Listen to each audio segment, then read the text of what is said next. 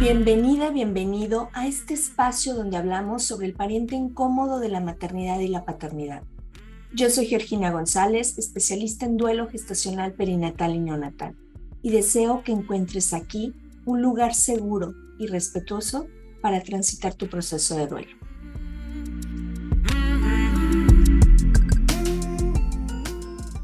Oigan, gracias, gracias, gracias por sus felicitaciones, por sus bellas palabras, sus buenos deseos en mi cumpleaños.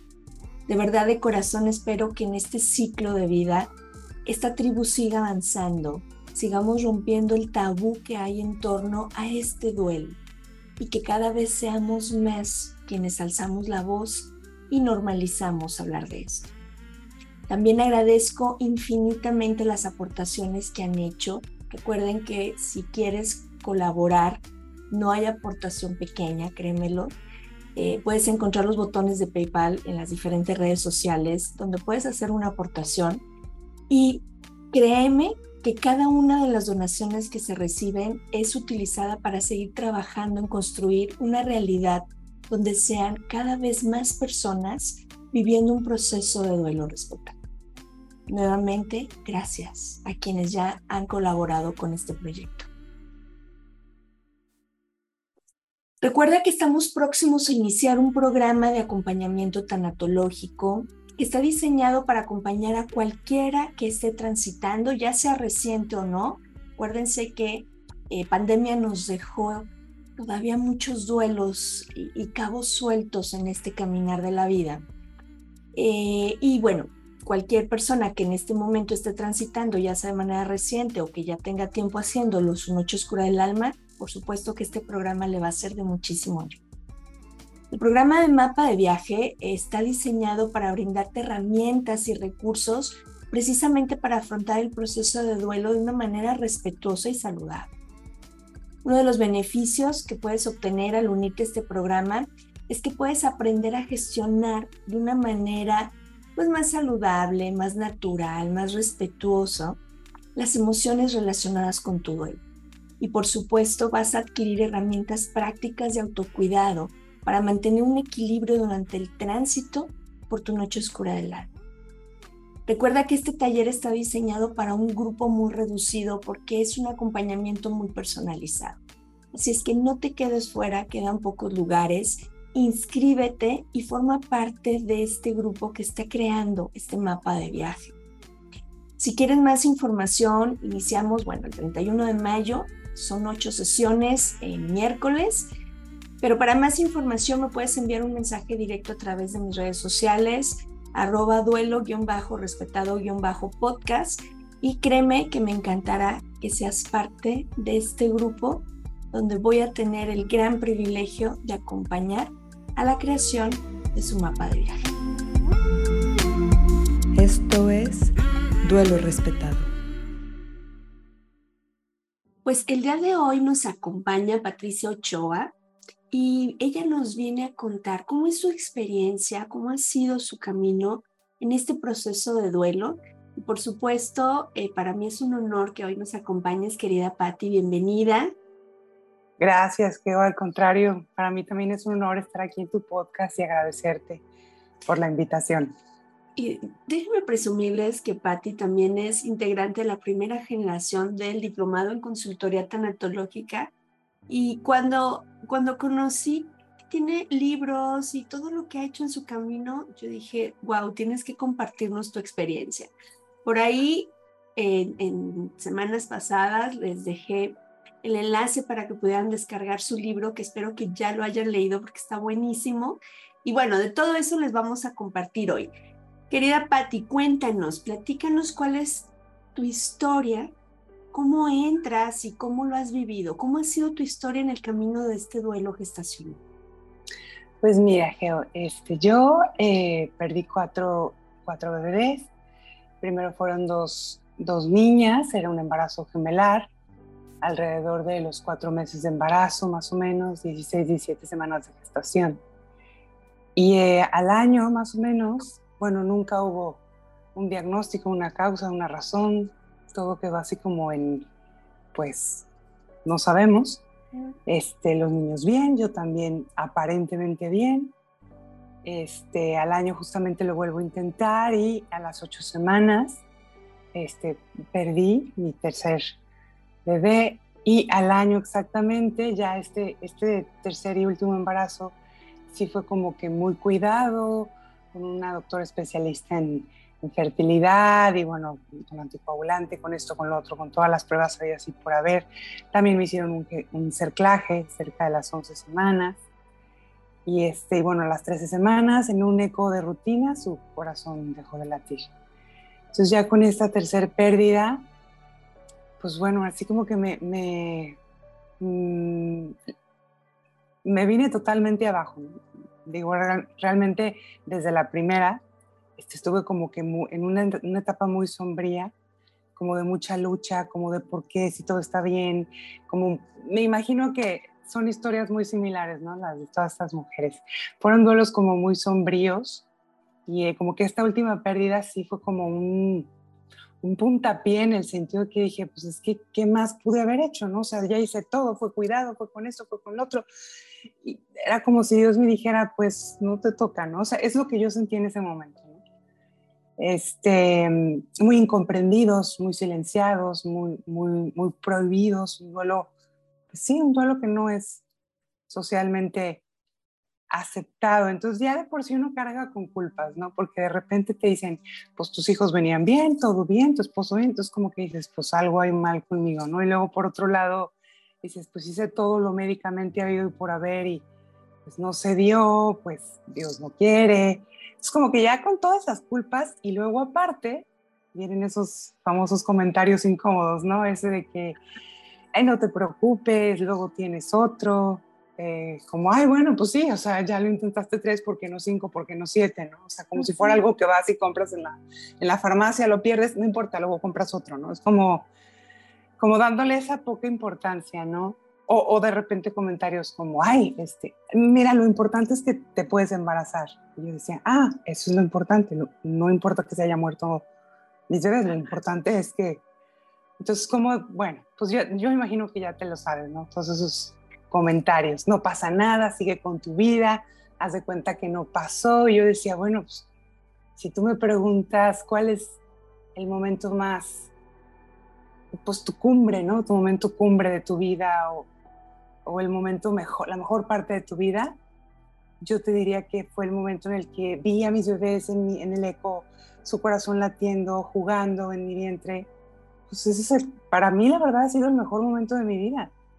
¿Cómo pretenden que de la noche a la mañana digas, pues eso no existió, eso no es cierto? O sea, la mejor parte de tu vida se borra, ¿no? Dale vuelta a la página. Este, y bueno, yo llegué a pensar realmente que algo estaba mal conmigo, ¿no? Ya, este, con todas las culpas y demás, ¿no?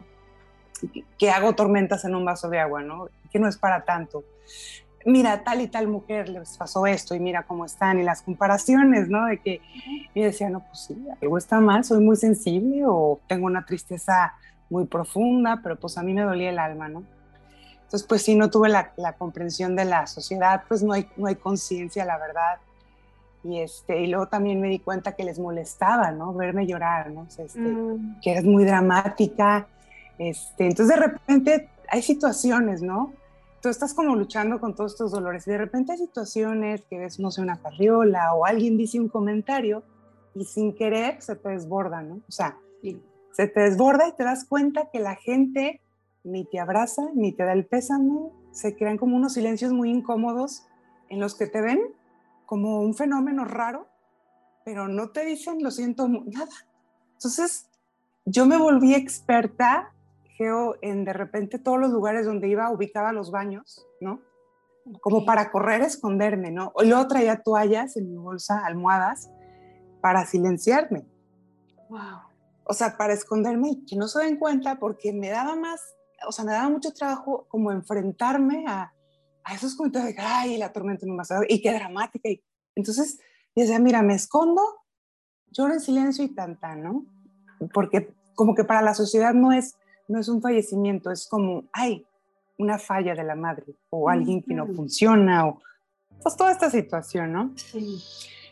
Y bueno, este, para no este, hacerte muy largo el, el cuento, este, pues yo por esa necesidad un poco absurda, ¿no? De pertenecer, ¿no? Porque pues no es un duelo socialmente aceptada, pues sí, intenté silenciar mi llanto porque de repente no encuentras esa forma, ¿no? De, de, decirlo de manera que le haga justicia a lo que sientes y porque también estás segura de que no te van a comprender.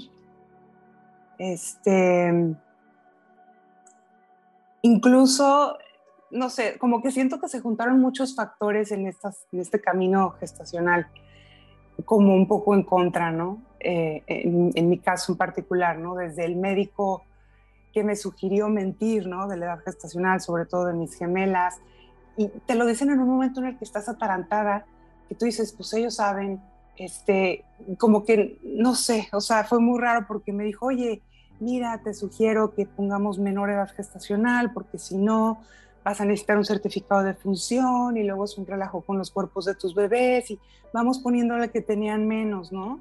Entonces como que yo de momento dije, no, pues si es menos complicación, pues lo hacemos, ¿no? Claro que después me arrepentí porque, como tú lo has dicho, ¿no? En muchos podcasts, o sea, no es que una cosa esté bien o mal, sino que le den a la mamá la, el poder de decidir. ¿no? Que sí, que no. A mí no me, yo hubiera preferido mil veces que me dieran mis cuerpos, no me hubiera importado el, eh, el trámite y demás, porque pues finalmente cuando mentimos en la gestacional, lo que sucedió con sus cuerpos que fueron al patólogo y de ahí se quemaron junto con todos los desechos. Y para mí eso fue durísimo, o sea, de verdad fue como que yo hubiera preferido mil veces el calvario del certificado y el funeral o lo que sea que hubiera tenido que, qué hacer, ¿no? Hasta también, o por ejemplo, enfrentar ese tipo de cosas, hasta, no sé, los típicos comentarios en la familia de que eh, los primeros bisnietos, y como que de repente ves que saltan a tus hijos, ¿no?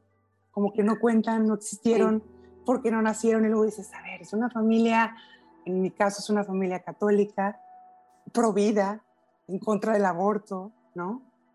Pero no cuentan mis hijos. Claro. O sea, tal vez si yo los hubiera abortado este, voluntariamente, que no es el caso, pero suponiendo, ahí sí me hubieran echado pleito, ¿no? Me hubieran dicho, ¿cómo? Si somos una familia provida, si somos católicos, ahí sí existieron desde el momento de la concepción, pero en mi caso no, ahí sí no, ay, no, es que no nacieron, no cuentan. Wow, y... súper fuerte. La verdad que sí. Y bueno, pues realmente esta búsqueda un poco del libro va un poco enfocada en eso, ¿no? Como a buscarles un lugar en el mundo, a, a, decir que sí existieron, por cortar que haya sido su vida, ¿no? Y aquí, antes de, de que nos platiques de tu maravilloso libro, Patti, tu experiencia profesional, tu experiencia como mujer que ha pasado por esto, eh, que lo ves cercano, ¿qué apoyos consideras que se requieren ante un duelo gestacional? Porque yo sé que lo hemos dicho mucho, que aquí lo hablamos mucho, que a veces parezco disco rayado, pero no es una persona la que ve esta, esta perspectiva. Desde tu enfoque, ¿cuál es o qué apoyos requerimos? Porque necesitamos que esta sociedad despierte y que deje de estar en estas ambivalencias de Ah, me, impresiona esta parte, porque para estos sí cuentan desde que son concebidos y para esto no. Y, y, así te podemos dar miles de ejemplos, ¿no? O sea, no es propiamente por este tema, sino hay muchas ambivalencias por las cuales no se reconoce en nuestro proceso. Por ejemplo, el otro día alguien me decía, ¿por qué romantizas y dices que son bebés si es un montón de células? Y le digo, por la misma razón que tú me estás pidiendo que me dirija a ti con determinado pronombre, porque tú sí tienes derecho a, eso y pides que se te respete, pero yo no tengo derecho a decirle bebé a lo que para mí es mi bebé. Entonces, hay como todavía mucho trabajo por hacer en la sociedad, Pati. ¿Tú qué consideras que se requiere? Muchísimo trabajo, este, sí, tienes toda la razón. Pues mira, tal cual como tú lo dijiste, hay muchísimas cosas, ¿no? Yo de verdad admiro todo tu trabajo, toda esta cuestión, la ley de cunas vacías, las salas donde las mamás pueden despedirse de sus bebés, ¿no? Como que hay mil cosas.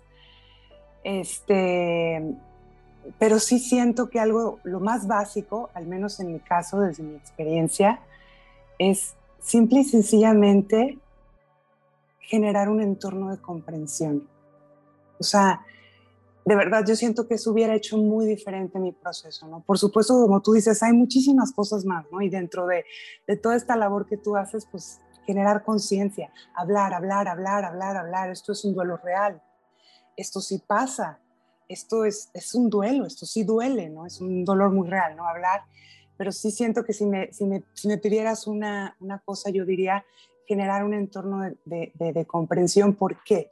Yo me di cuenta, Geo, este, cuando llegaron más duelos a mi vida, porque en mi libro no nada más hablo de mis duelos gestacionales, sino después otros duelos, eh, vino, a cuenta, la muerte de, de, mi abuelita, un duelo complicado porque fue una enfermedad como que muy larga, esa clase de duelos en donde se mezclan muchas decisiones de qué sí, qué no, qué es calidad de vida y qué no, sí. qué tanto es ayuda y qué tanto es prolongar la agonía, qué tanto es un ensañamiento terapéutico, o sea, como que se ponen en juicio muchas cosas, fue un duelo muy pesado, eh, a los cinco meses fallece de un accidente muy trágico mi mejor amiga, que fue pues sí. como mi hermana, eh, fallece mi papá al mes y después la señora que me cuidó, que para mí era como mi segunda mamá, fueron muchos duelos, ¿no? Y entonces cuando, cuando cuando vienen estos duelos a mi vida, eh, digo, cada uno es diferente, cada uno aprende, cada uno tiene su propio camino, ¿no? Pero yo me di cuenta eh, que con todos estos duelos tuve algo que no tuve con, con los duelos gestacionales, uh -huh. que fue comprensión. Exacto. Y me pregunté cómo hubieran sido mis duelos gestacionales si yo hubiera tenido comprensión, un entorno que comprendiera que esto también es un duelo, ¿no? Y entonces empecé a comparar lo que viví en unos y en otros, ¿no? Uh -huh. Y empecé a hacerme como estas preguntas. Me di cuenta de la cantidad de impresionante de comentarios imprudentes que rodean a los duelos gestacionales. Eh, y luego yo decía, ¿qué hubiera pasado si esto lo hubieran dicho en este funeral, no? Por poner un ejemplo que a lo mejor no tiene mucho que ver con, con mi caso, Tú no llegas a un funeral donde fallece, no sé, por ejemplo, una mamá de cáncer y le dices al viudo, ay, no te preocupes, luego te consigues otra. Y tampoco le dices a sus hijos, a los hijos de esta mamá que falleció de cáncer, ay, no se apuren, luego su papá les consigue otra que esté sana. Entonces, ¿por qué si se los dices a una mamá que acaba de perder a su hijo? ¿Por qué si tú no crees prudente decir esto en un duelo aceptado socialmente, entre comillas, ¿por qué si lo crees prudente en una mamá? O sea, como que yo me empecé a cuestionar esto, ¿no? O sea, a una mamá si le dices, luego te consigues otro, a una mamá si le dices, eh, ay, eh, por ejemplo, no llegas a un funeral, digamos, convencional a decir, qué bueno que se te murió de 5 años y no de 18, porque imagínate de 18 años, no hombre, pero con una mamá si le dices eso, ay, qué bueno que fueron 8 semanas y no 20, o, o qué bueno que fue antes de nacer, no, o sea, como que sí siento que hay mucha estigmatización, muy poca validez y muy poca comprensión y eso hace que esos duelos se vuelvan eh, unos duelos muy, muy traumáticos, Geo. O sea, en, en, mi caso personal, yo cuando empecé, porque claro, que con mis duelos convencionales, o sea, el de mi abuelita, el de mi papá, el de mi mejor amiga, pues la gente te abraza, te da el pésame, te dan teléfonos de tanatólogos, de psicólogos, de terapias, y entonces todo el mundo me decía, había una terapia porque se te juntaron, fueron eh, eh, varios duelos en nueve meses, y entonces yo empecé a ir a esta terapia, y claro que en las terapias empecé a sanar desde mis bebés, ¿no? Y este, es, ¿por qué? Porque estos duelos sí valen la pena una terapia, no sé si me explico. O sea, sí. entonces, ah, y yo, bueno, claro, en estas terapias, pues sí me di cuenta por ahí un poco la, la teoría de Boris Cyrulnik, que, que sí. eh, la del doble golpe, ¿no? Uh -huh. La que dice que el, el, primer golpe es el evento traumático en sí, llámese el asalto, la pérdida de alguien específicamente, pero el segundo golpe proviene del comportamiento del entorno y es lo que hace que un trauma se asiente. Y el entorno, situaciones como el rechazo, el abandono, la estigmatización, la humillación y el común denominador de todo este entorno es la incomprensión. Entonces aquí regreso exactamente a lo que te dije al principio, ¿no? ¿Qué, qué, qué te gustaría eh, o qué apoyo requiere un duelo gestacional? Yo siento que mucho, pero si me dices algo muy básico, comprensión. Ok, maravilloso, porque efectivamente quedamos como en una zona perdidas en el limbo donde simplemente no existes, simplemente no eres parte de las maternidades, eres parte de una estadística, eres parte de una tragedia, eres parte de un échale ganas. Sí. Pero no existes, no, no, no tienes ese derecho a vivir el proceso como tú elijas caminarlo. Y ante esta eh, incomprensión social, pues uno hace lo que buenamente puede, pero en soledad. Y eso es lo que desde todas las trincheras hemos estado buscando cambiar. Porque nadie merece vivir en soledad y silencio estos procesos que van a traer repercusiones a corto, mediano y largo plazo. Y bueno, yo, yo sí quiero retomar y que nos, nos cuentes un poquito la historia de tu libro, qué, qué, te motiva a hacerlo, que me queda muy claro que es en honor a tu camino, a tus procesos, a tus seres amados. Cuéntanos de tu libro, El mejor lugar del mundo, Camino de Pueblos hacia la Luz. A ver, platícanos. Me encanta cómo se te ilumina tu rostro. Sí, pues bueno, este es un libro autobiográfico em, donde cuento pues esto, el camino de mis duelos, desde mis duelos gestacionales a los duelos que viví con mi abuelita, con mi papá. Este, Pongo, por supuesto, acento especial en el duelo gestacional porque, bueno, aquí en tu podcast pues es de lo que más se habla, ¿no? Pero en, general es un duelo muy silenciado, es un duelo del que nadie habla, ¿no? Sí. Este, y la verdad, uno, fueron varios motores los que me impulsaron, pero el principal fue porque estoy cansada de, de guardar silencio. Me, me, cansé mucho, ¿no? De, de, taparme para llorar, de no digas, entonces fue como un, poco un acto rebelde, ¿no? De decir, pues lo voy a decir porque creo que se, se necesita generar conciencia y decirlo, ¿no? Yo siento que estoy como en una lucha contra el silencio, ¿no? Y este, porque creo que muchas veces el silencio es lo que nos enferma, realmente lo creo. Y yo, yo sencillamente, eh, digo, respeto todas las formas de pensar, pero muy personal, eh, punto de vista, no entiendo esa necesidad de tratar ciertas situaciones como si no sucedieran. No, no lo entiendo, ¿no? Como fingir que nada pasa cuando sí pasa, ¿no? Y hay situaciones muy dolorosas que, que merecen validación. Entonces este libro, además de ser un proceso pues para sanar, pues también es esa, esa lucha contra el silencio, ¿no? Y ha sido una herramienta súper poderosa para mí, eh, lejos de sentirme expuesta, de, de, abrir mi dolor tal cual, me he sentido como muy libre. De repente por ahí hay mucha gente que me dice, ay, qué valiente, ¿no? Por, por, por publicar eso. Y yo a veces siento que, que mm, la valentía está antes.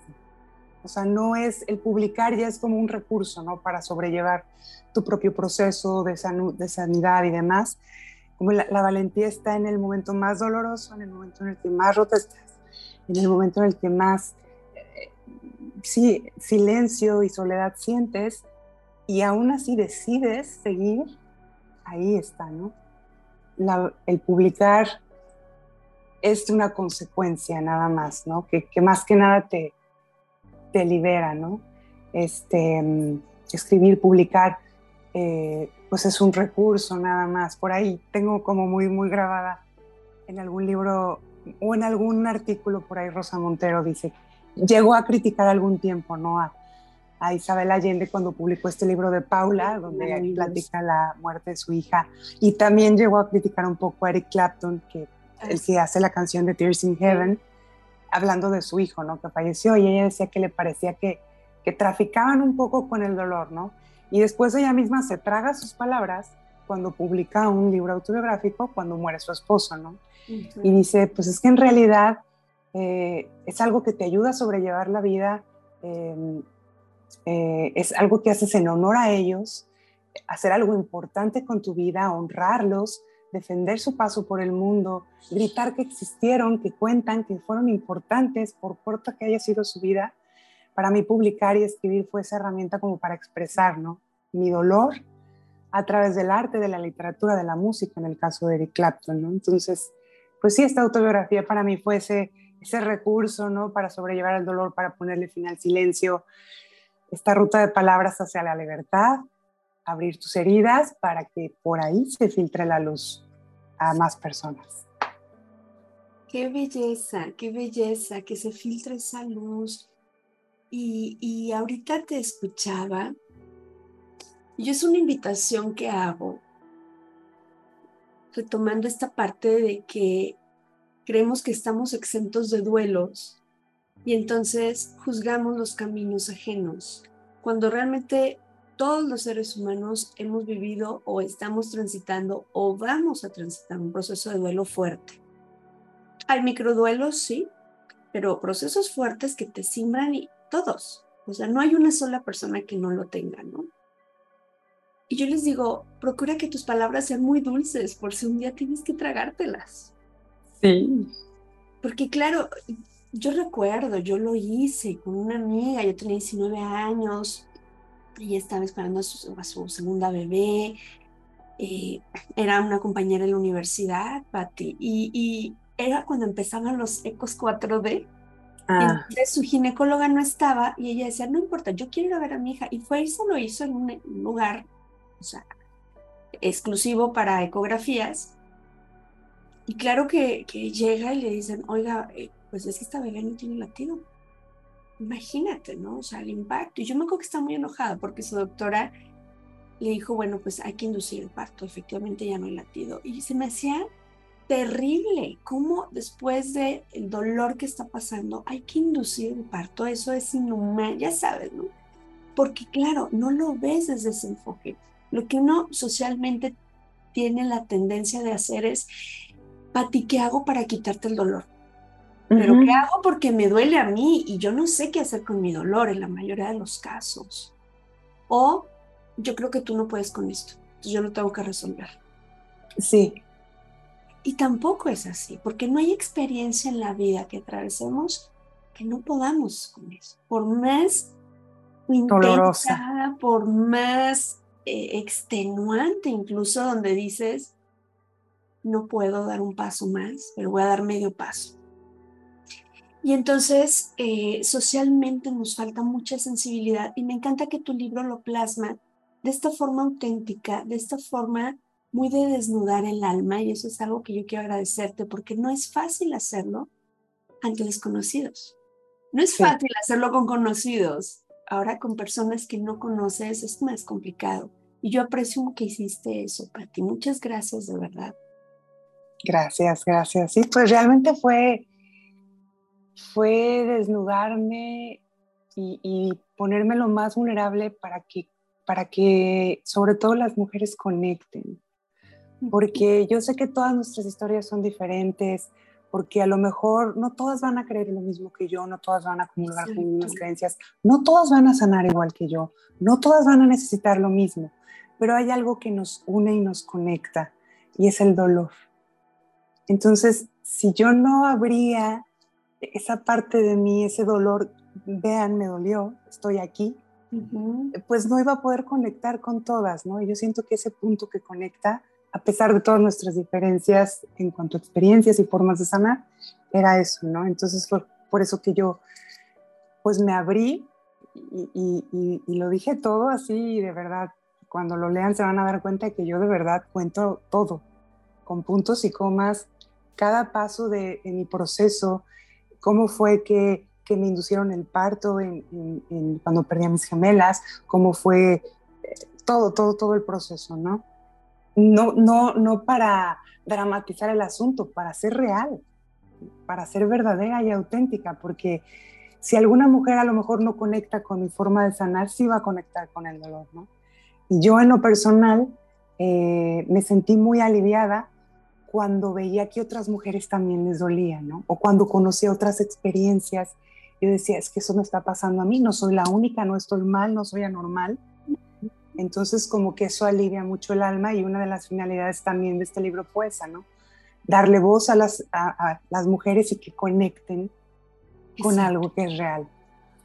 Exacto, porque es bien importante aterrizarlo a la realidad y decir, oye, no lo estoy inventando, no lo estoy exagerando, no lo estoy sacando incluso de contexto, es real, es real. A su forma, con la historia personal, con, los, eh, con las herramientas que cada persona trae, pero es real. Pati, vamos cerrando porque aquí no podemos estar horas, pero a mí me gustaría que antes de cerrar nos compartieras qué les dirías a estas mamás y estos papás que están iniciando en este camino que nos encantaría que nadie viviera, pero sabemos que es una realidad, es así un poquito fuera de nuestras manos. ¿Qué les compartirías? Ay, pues bueno, primeramente eh, les digo que no están solos, em, que busquen ayuda, que sí la hay, que sí hay mucha ayuda específica para este tipo de duelos, a pesar de que la gente de su entorno cercano tal vez no se lo sugiera o tal vez no los comprenda o tal vez no haya acompañamiento que busquen, porque existen muchísimas personas que han pasado por lo mismo y personas con las que uno puede sanar, ¿no? Este, como esta tribu maravillosa que tú has, has creado. Para mí este duelo, este duelo, este podcast de duelo respetado fue realmente maravilloso. Fue un bálsamo escuchar que otra mujer había sentido lo mismo que yo. Bueno, alivia el alma, no, no te sé decir por qué, pero alivia muchísimo. Entonces, que busquen ayuda, que no se sientan solos.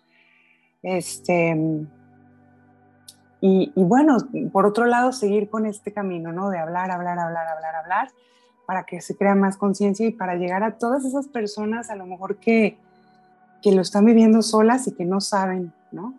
Que hay formas de vivir este duelo de una manera más contenida, más acompañada, más llena de, o sea, el dolor, por supuesto que es el mismo, ¿no? Pero sí hay una forma más contenida y, y amable y, y, linda de vivir este proceso, ¿no? Así es, así es. El dolor compartido siempre será menos intenso.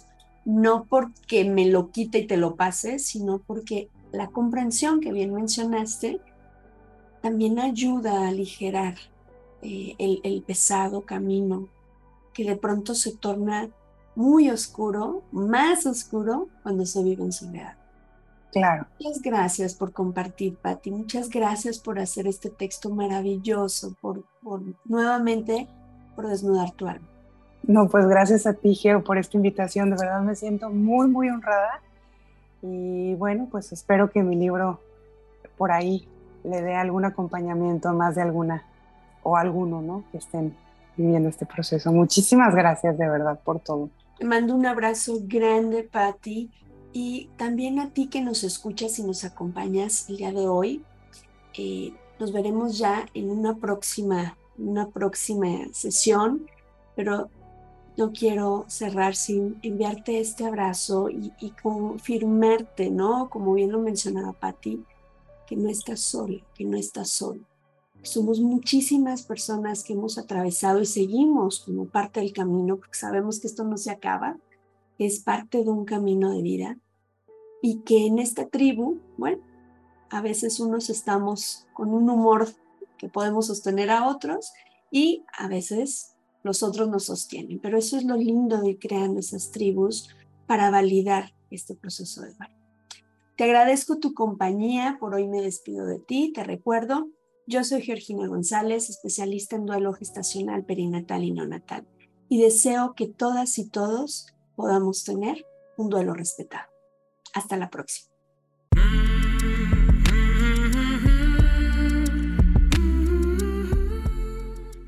Este programa es producido por Georgina González y Carla Rodríguez y narrado por mí, Georgina González. Recuerda seguirnos en redes sociales como Duelo Respetado.